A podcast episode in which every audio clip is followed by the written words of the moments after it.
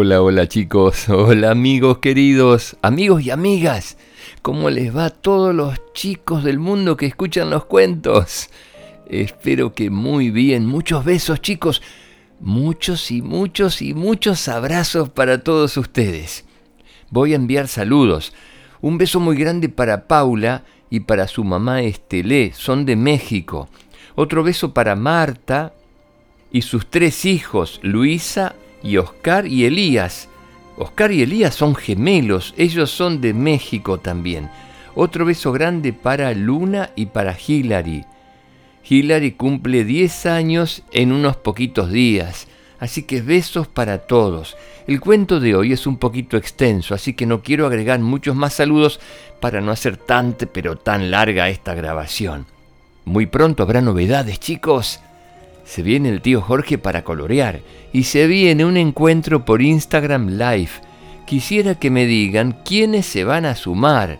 Así que si me ponen me gusta en las redes sociales, en Instagram o en Facebook, voy a saber, me agregan un texto y me cuentan quiénes se pueden sumar para un encuentro por Instagram Live. Así que los espero a todos, ¿eh? Me encuentran en Instagram en Que Suenes con Colores, en Facebook Que Sueñes con Colores y a través de la página web www.quesueñesconcolores.com. Vamos al cuento. Y lo de médico de cabecera no venía porque era de esos médicos a los que las familias consultaban todo, sino porque se especializaba justamente en tratar de curar los miedos que invadían las cabezas de los pacientes. Era nada más y nada menos que un miedólogo. Cuando los vecinos de Almagro se enteraron de la especialidad del doctor Cabalita, comenzaron a llenar su consultorio. ¿Quién no tenía un miedo a algo para curar? Desde Pascual Fotuti, el verdulero, y Horacio del Lomo, el carnicero, Emiliana Hipotenusa, la profesora de matemáticas, la mismísima señorita Aurora Feo Asoma, directora de la escuela, hasta varios de los muchachotes de la barra de la esquina. Todo el mundo pidió una consulta. Claro, la mayoría iba de incógnito. Algunas personas se ponían una peluca y anteojos enormes. Otros entraban leyendo el diario y salían de la misma manera. Llegaban disfrazados de electricista, plomero, gasista, o ingeniaban alguna forma para que nadie los viese por ahí. Nadie se animaba a mostrar sus miedos frente al barrio. Paciente tras paciente del doctor Cabalita explicaba su teoría. Decía que cada miedo le correspondía una fórmula especial que él había estudiado les aseguraba que si seguían al pie de la letra sus consejos, asistían cada semana a su consultorio y pagaban puntualmente las consultas, los miedos no volverían a invadirlos. Por ejemplo, cuando llegó Pascual Fortuti, el doctor lo revisó, escuchó su corazón, lo hizo respirar con la boca abierta, con la nariz y las orejas tapadas, miró adentro de sus ojos con una lupa enorme, le pasó un hisopo por el ombligo, le pidió que inflara y desinflara los cachetes. Después se puso la mano sobre la barba y dijo, mmm, ajá. Y finalmente le preguntó, Dígame, señor Fortuti, usted...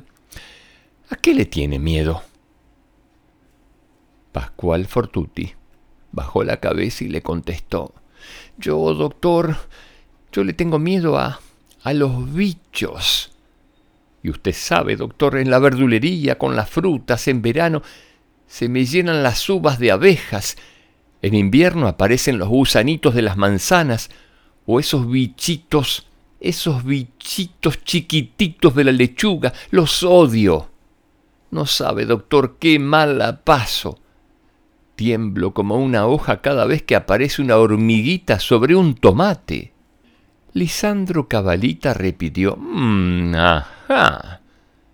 Se volvió a rascar la barba y escribió una receta para Pascual Fortuti.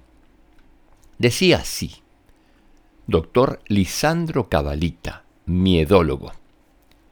Recetaba, todas las mañanas antes de entrar a la verdulería, dar tres vueltas alrededor de una hojota, usar el zapato izquierdo en el pie derecho y el derecho en el pie izquierdo. Volver en una semana.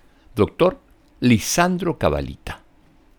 Pascual Fortuti salió asombrado, pero convencido de haber encontrado la solución. Este tipo sabe, pensó. Al día siguiente empezó el tratamiento. La consulta con la profesora hipotenusa, llegó oculta detrás de un helecho enorme, fue similar. Cabalita la revisó, la hizo toser con la boca cerrada y abierta, le pasó un hisopo por el ombligo, le pidió que inflara y desinflara los cachetes, después de decir ma y tocarse la barba, le preguntó, Dígame, señorita hipotenusa, usted, ¿a qué le tiene miedo?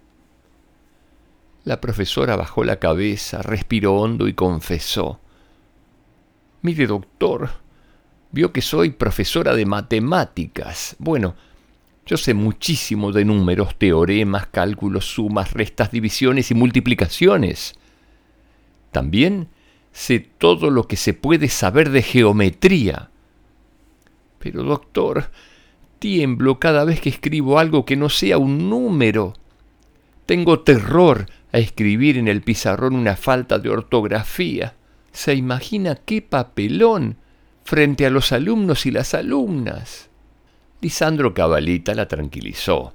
Le dijo que lo suyo tenía solución, que él había estudiado especialmente casos como el de ella en Londres, París, Afganistán, Villaluro, y le dio esta receta. Doctor Lisandro Cabalita, miedólogo. Todas las mañanas antes de entrar al aula, dar tres vueltas alrededor de una hojota, usar el zapato izquierdo en el pie derecho, y el derecho en el izquierdo. Volver en una semana. Firmado, doctor Lisandro Cabalita. La profesora hipotenusa le agradeció infinitamente. Salió detrás del mismo helecho con el que había llegado y al día siguiente comenzó su tratamiento. Así desfilaron por el consultorio semana tras semana la gente del barrio de Almagro, confesando sus miedos más inconfesables miedo a la oscuridad, a decir discursos, a los cuchillos, a cruzar la calle, a enojarse, a amigarse, a morderse la lengua, a llegar tarde, a probar comidas nuevas, a quedarse solo, a todo, a mucho, a algo, a tener miedo.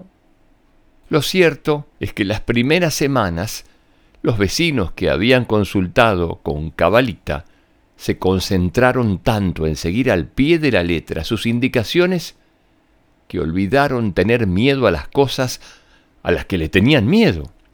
Así fue que durante un tiempito se convencieron de que Lisandro Cabalita era un genio, que su fórmula funcionaba, y a pesar del dolor de pies, pagaban gustosos sus consultas semanales. Pero el éxito del doctor Cabalita en el barrio de Almagro no duró mucho.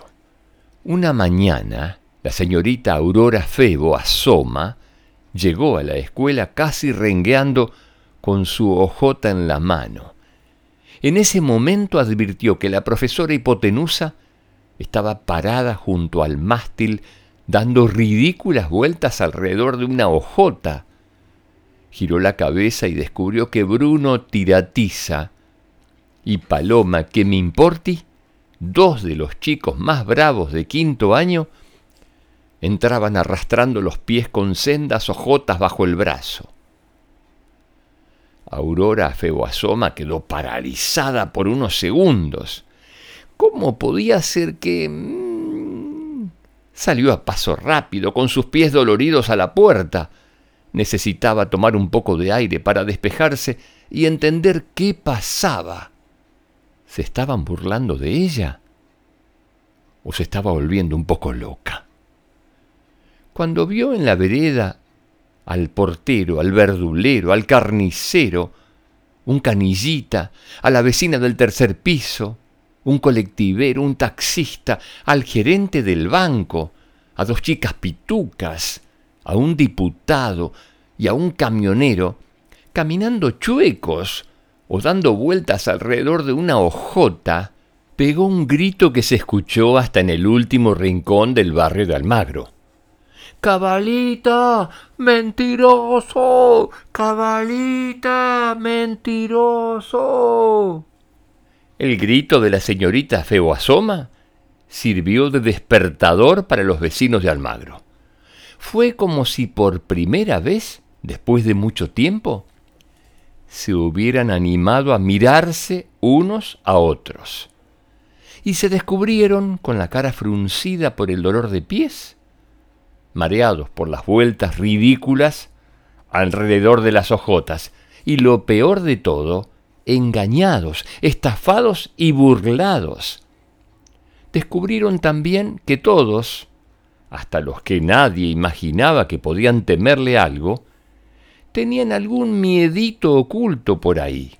Pero esto ya no los avergonzó, todo lo contrario, salieron envalentonados, en patas y ojota en mano, rumbo al consultorio del doctor Lisandro Cabalita. Cuando el doctor Cabalita vio a tal magnitud gritando frente a su ventana, la abrió de par en par pensando que habían organizado una consulta grupal. Pobre cabalita, recibió tantos ojotazos que no tuvo más remedio que devolver a cada vecino el dinero que le habían pagado en las consultas. A la mañana siguiente Almagro era otro barrio.